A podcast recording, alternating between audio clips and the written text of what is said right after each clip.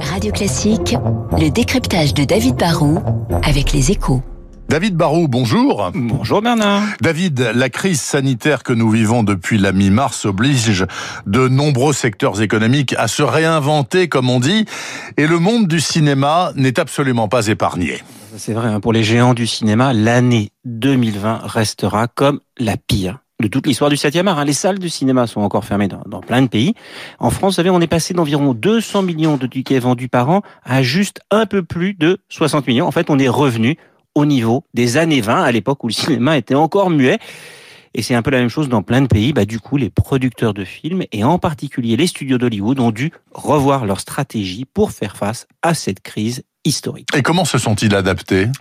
Déjà, plein de studios ont repoussé les sorties des, des, des, plus gros films, les blockbusters qui coûtent plusieurs centaines de millions et qui ont besoin d'attirer des dizaines de millions de spectateurs dans le monde entier, ont vu leur sortie repoussée à 2021. C'est le cas du dernier James Bond, par exemple. Hein. Les, les, films à plus petit budget, eux, ont réussi à sortir un peu plus. C'est ce qui a permis aux films français en particulier de, de plutôt bien résister en France en essayant de profiter des périodes d'ouverture de salles pour passer entre les gouttes.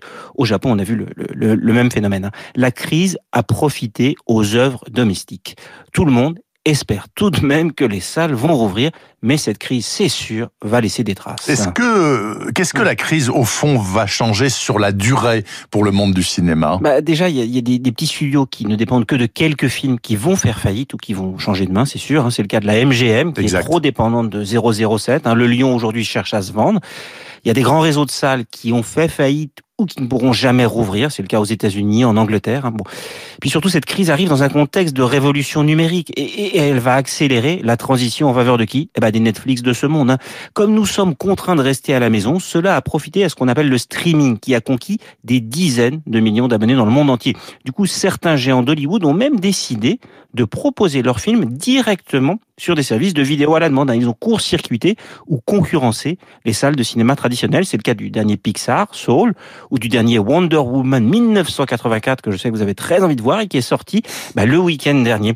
À court terme, cela permet d'attirer des abonnés sur les plateformes Disney+ ou HBO, mais cela rapporte quand même beaucoup moins d'argent. Et sur la durée, les grosses productions auront du mal à se passer du grand écran. Donc, si les salles ferment ou si elles n'ouvrent pas, ou si le public perd l'habitude d'aller au cinéma, eh ben là, cela finira par avoir un impact durable sur la production du cinéma. David Barrault, vous ne pouvez pas savoir à quel point vos propos me consternent au plus haut point, parce que pour moi, c'est un tel bonheur d'aller dans une salle de cinéma noire et de m'y enfermer deux heures pour voir un film.